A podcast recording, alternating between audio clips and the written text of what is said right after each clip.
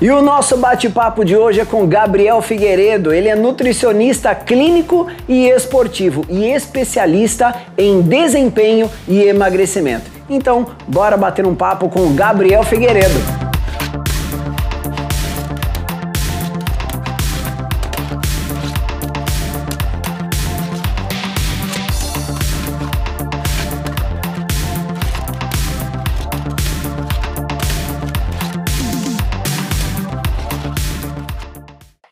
Gente, então é isso aí. Então estamos aqui com o Gabriel Figueiredo, é, um amigo e um grande nutricionista, realmente que a gente sempre trabalha uh, junto, né? E é o que eu sempre falo, conhecimento sempre ele deve ser dividido e multiplicado. E o Gabriel nunca se negou a passar uma informação. Então, primeiro, Gabriel, mais uma vez eu queria é, imensamente agradecer é, por você dispor do seu tempo em estar aqui com a gente, passar informação àqueles que estão nos vendo, nos ouvindo.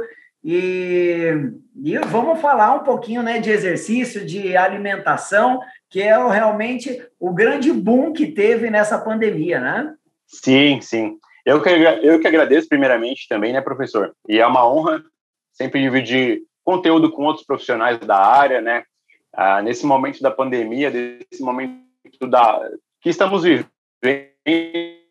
está ah, bem evidente a importância da nutrição e da ciência, né, da nutrição, da atividade física e da ciência ali em relação ao controle, à prevenção de doenças, né? Então a gente percebe que as pessoas que têm maus hábitos alimentares, sedentarismo, estão tendo muito mais comorbidades com essa doença nova e com várias outras também, do que pessoas que são mais ativas, que têm uma alimentação mais balanceada, né? Então é importante a gente sempre espalhar esse conteúdo aí.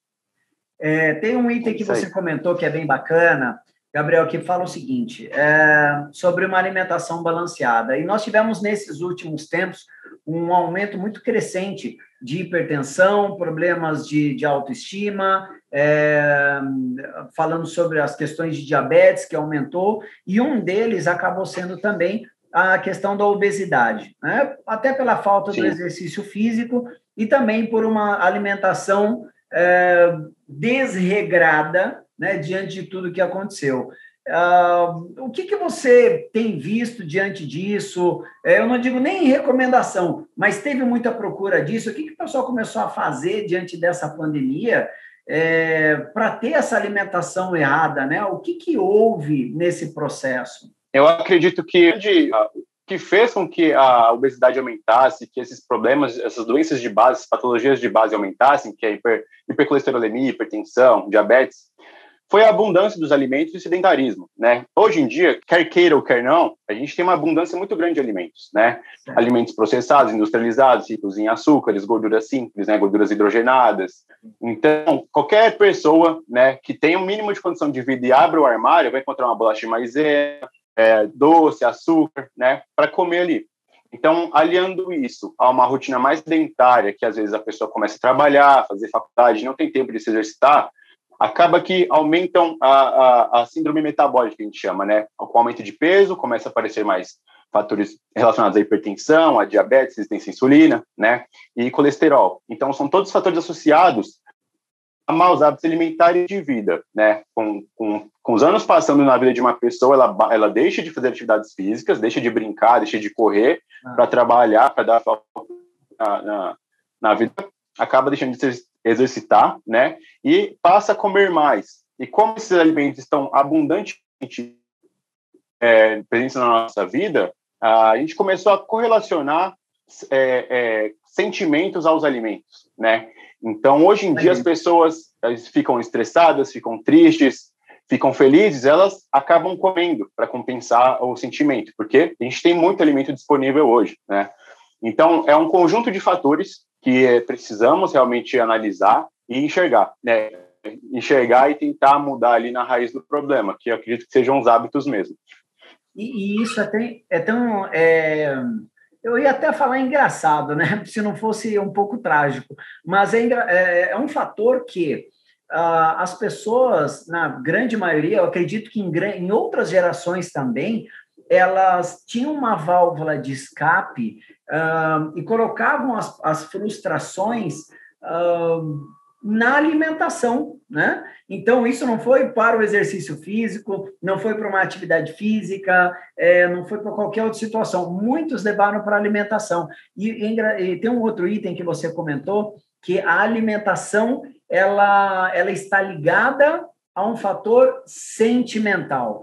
Então, uma questão emocional. de humor, alegria, humor, é, desespero, qualquer tipo, ela leva isso é, para a alimentação, não é? é isso mesmo. Exato, exato. Eu também não acredito que é saudável a gente, a gente concretizar um padrão de beleza, que é o padrão magro, o percentual de gordura baixo e musculoso, porque isso realmente não se encaixa na genética e na vida de todas as pessoas, né? Não é todo mundo que pode realmente passar horas na academia, certo. se alimentar bem, nutritivamente, ter um acompanhamento profissional, mas a gente tava, é, estávamos vindo por uma onda de romantização da obesidade. E na OMS, a OMS caracteriza a obesidade como uma doença crônica. E realmente deve ser enxergada como uma doença crônica. Se você pegar a equivalência ali, a predominância de mortes causadas pelo Covid, a obesidade tem um fator muito importante, um impacto muito importante nas mortes, entendeu? Então a gente tem que parar de romantizar a obesidade, tratar com seriedade as pessoas, com empatia, mas não romantizar ao ponto de falar que é um padrão, é um novo padrão de beleza, porque não é sobre estética, é sobre saúde. E quanto mais pessoas internadas temos, menos leitos temos, menos menos é, menos possibilidade de, de, de de saúde nós temos, né? É, e, e, é um item também, Gabriel, que você comentou que é muito relevante. Uh, diante da Organização Mundial da Saúde, eu até uh, leciono uma disciplina dessa na universidade, e ela aborda um item, né, que uh, eu acredito que não venha por acaso, mas vem diabetes, vem a hipertensão, vem uma série de outras, de outras doenças, e por último, a obesidade. Né? Justamente porque se considera que a obesidade é a mãe das doenças, né? Para muitos, uh, para muitos autores, né? E até alguns pesquisadores comentam sobre isso e que essa romantização, em alguns casos, ela é, algumas pessoas adotam essa romantização, né? Falar, ah, é o novo padrão, né? Porque é com, é, com tudo isso que está acontecendo, isso é normal, isso é comum acontecer. Eu acredito que até possa ser comum diante desse aspecto que passamos agora. Sim. Porém, é preciso realmente tomar um determinado cuidado. E eu falo tanto da parte do exercício físico, e você faz exercício físico também, que eu sei como é que Sim. você está indo aí, está praticando pra caramba, né? E... Com certeza, não para e, e, não pode parar, né? Então acredito que essa seja uhum. é, uma das grandes situações. Agora, o, assim, sobre a, a comida milagrosa, né? Porque isso sempre tem, né? As dietas milagrosas e tudo mais. Está tendo muito nessa, nessa época. O que, que você tem visto, Gabriel?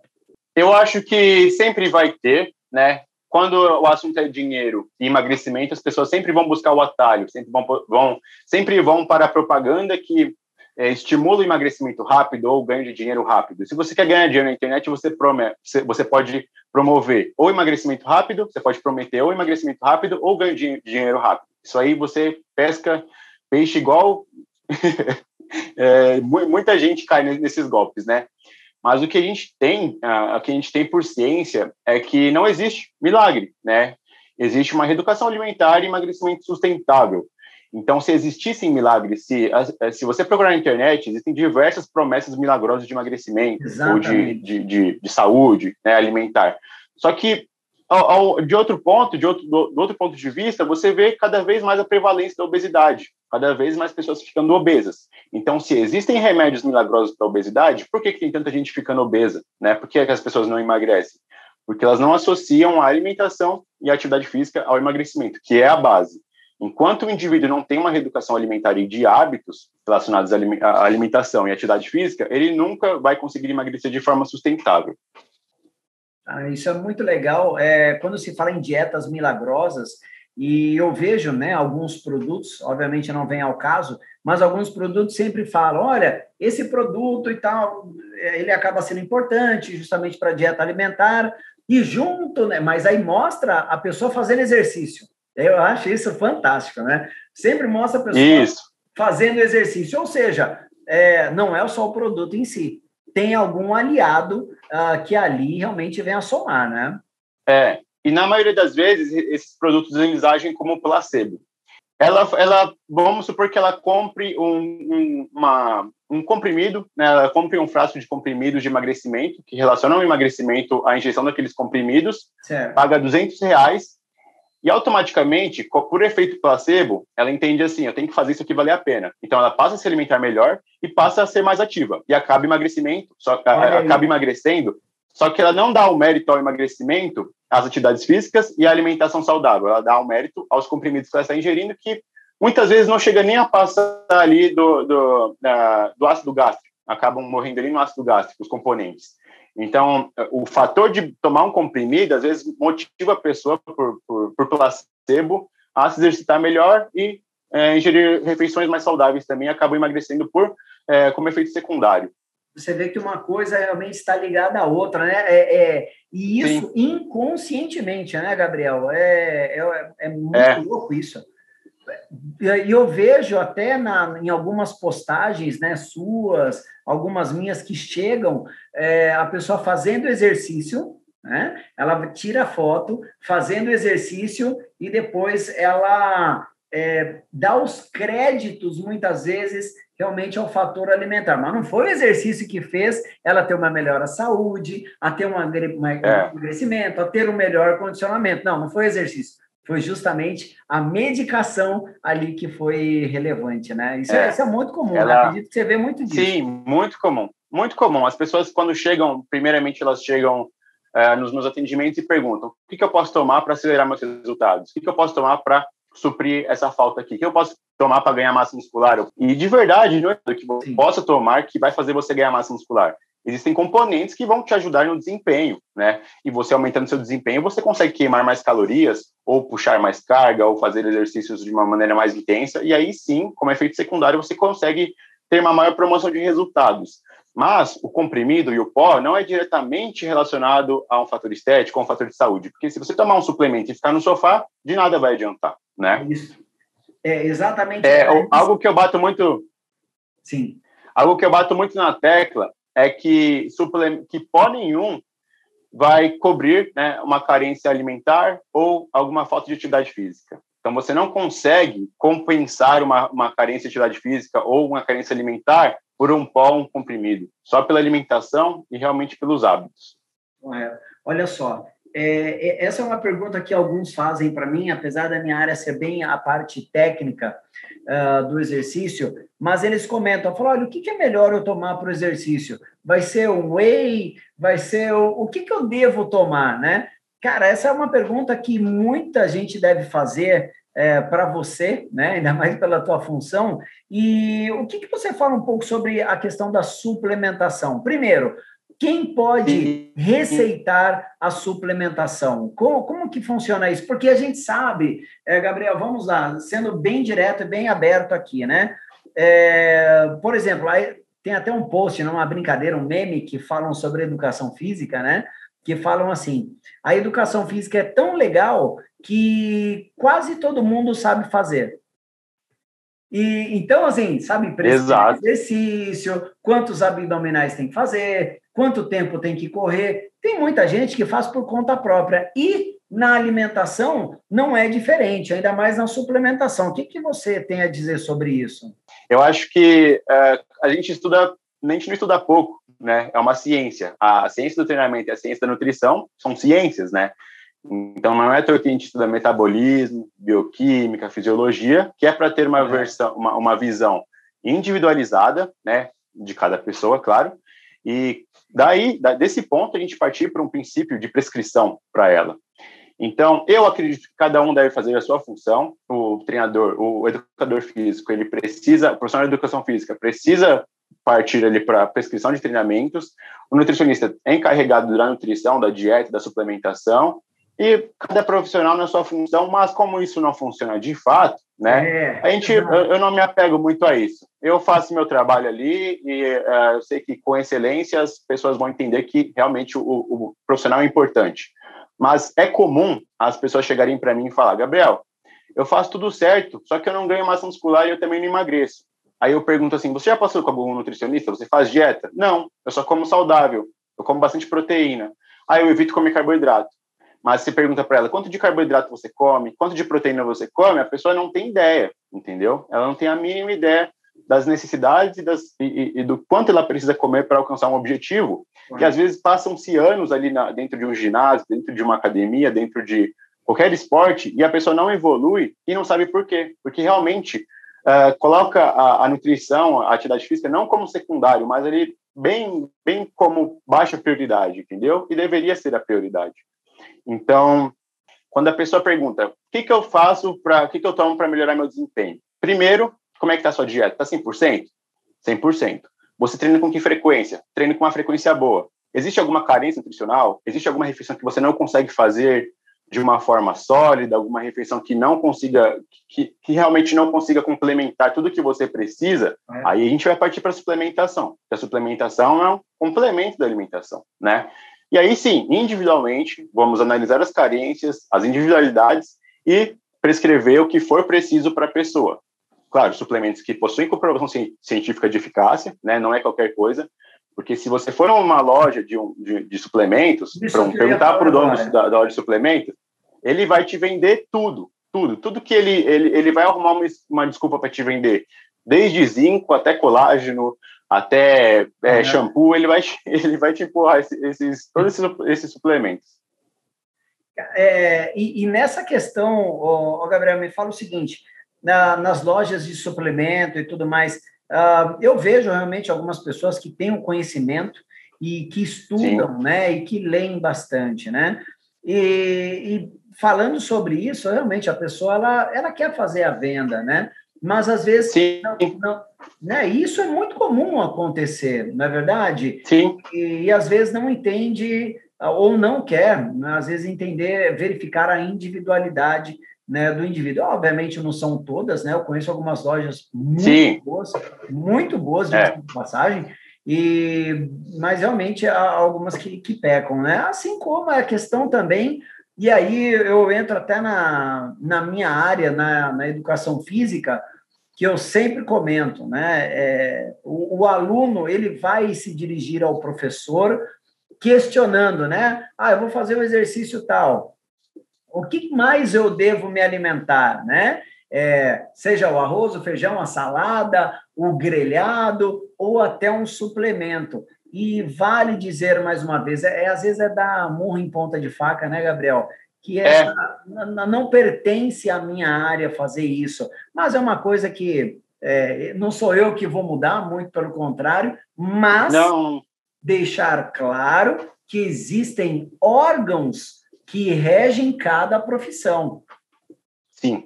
Né? Então, isso precisa tomar muito cuidado. É a mesma coisa eu, Alexandre Vila, começar a prescrever aí, é, alimentação, né? Então, peraí, eu acho que o Conselho Regional de Nutrição ali já vai verificar quem que é o Alexandre Vila e, e vai dar problema. É, né?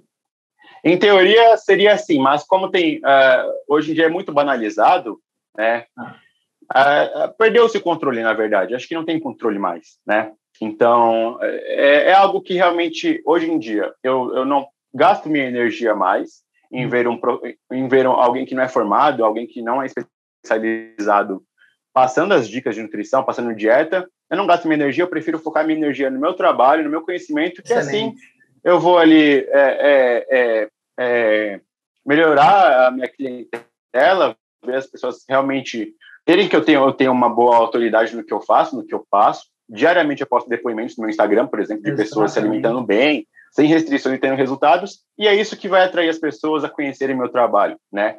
Mas a gente lida, a gente bate de frente com pessoas muito grandes, de nomes muito grandes. Se você abre o canal no YouTube e coloca qualquer empresa de suplemento, você vai entrar nos canais né, de, de suplementação, e tem as autoridades que têm milhares de seguidores, milhões de seguidores no Instagram, falando que esse suplemento aqui faz você ter uma ganho de massa muscular e não é verdade. Só que a gente está batendo de frente com pessoas que são muito relevantes no meio. Então, mesmo que seja cientificamente comprovado que não, a indústria quer vender. Então, a gente vai bater de frente com a indústria. Só que nem sempre as pessoas têm o senso crítico de procurar as fontes de informação para ver realmente se as informações passadas naqueles canais de suplementação por aquelas autoridades realmente são efetivas, né? São, são fidedignas que na maioria dos casos não é, mas quem quer vender, vende, né? Gabriel, deixa eu te fazer uma pergunta. É, eu tenho alguns amigos, colegas, alguns seguidores que falam o seguinte: falam, olha, eu vou fazer a natação, eu vou começar o exercício físico, e, pô, eu já li que, cara, vou cortar todo o carboidrato. E eu falo, ih, caramba! e, falei, e agora? Essa é uma, é uma pergunta que eu queria fazer para você, porque eu acredito que quem está no, nos ouvindo e nos vendo também é, já deve ter né, ouvido falar sobre isso. Ah, não, corta o carboidrato porque o resultado ele é rápido. Pode ter certeza, você toma um pouco de cuidado aí, senão vai, vai cair, vai dar uma desmaiada, mas o, a, tira o carboidrato todo. Cara, o que, que você tem a falar disso? Sabendo de especificidade, sabendo de uma série de situações. Mas o que, que isso. Uh, o que, que você tem a falar sobre essa questão?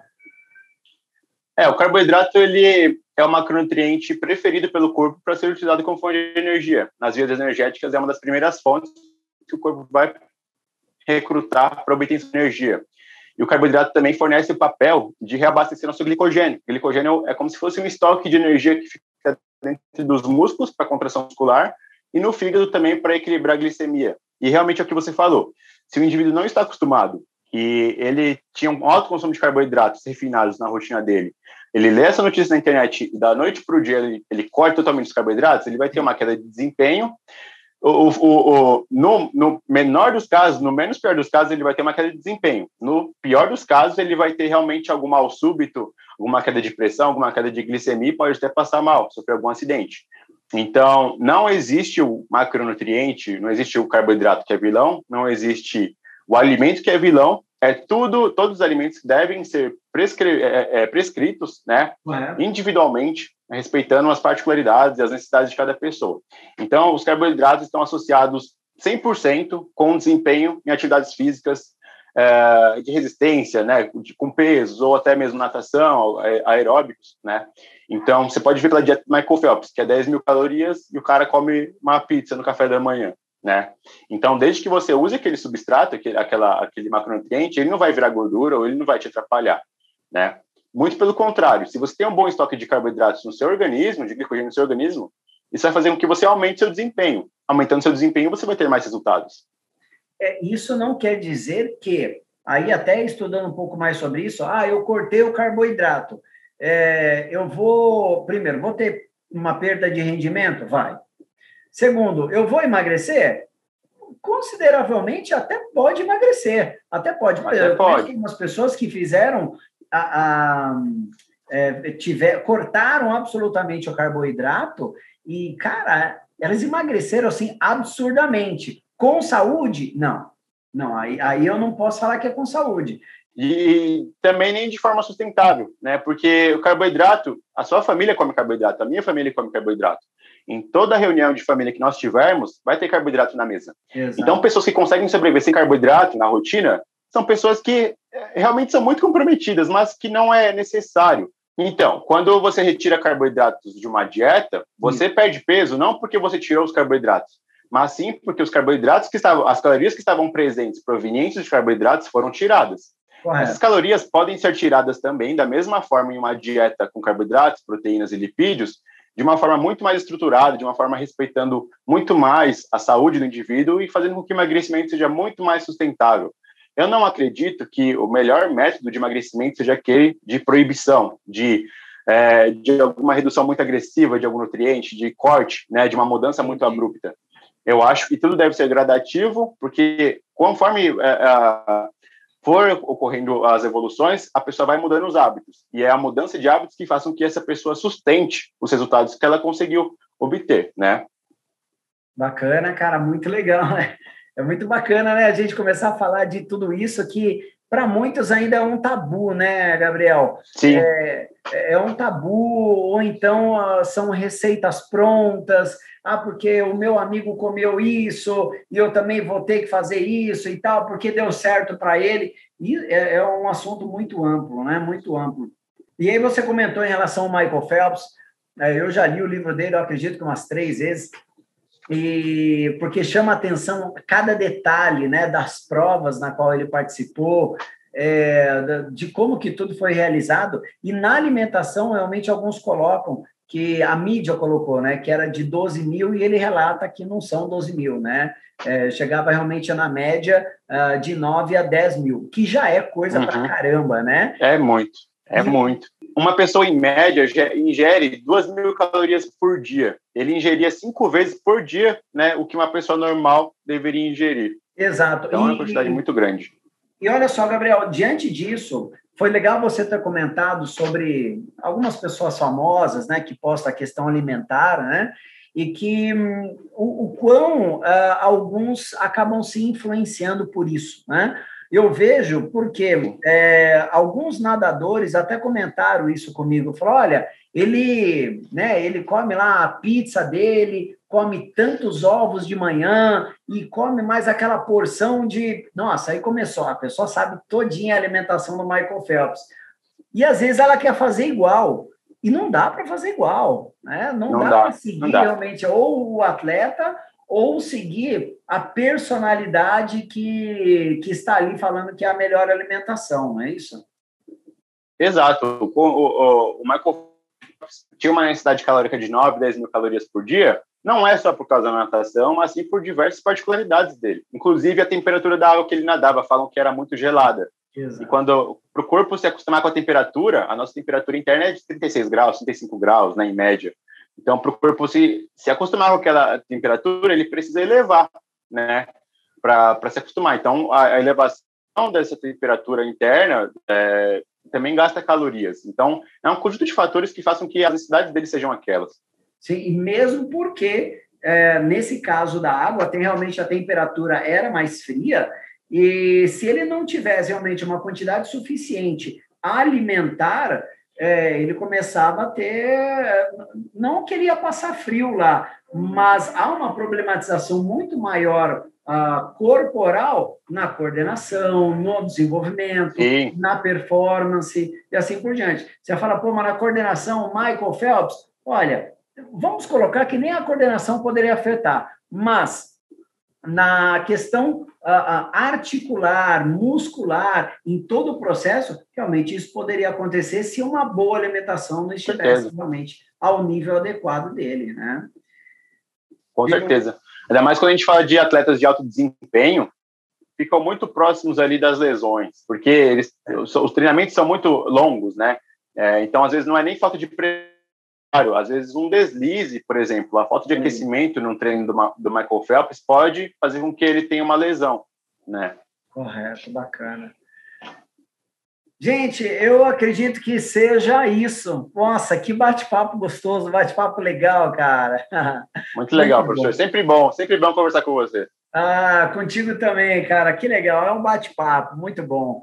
Gabriel, é o seguinte, a gente vai, vamos ficando por aqui, né?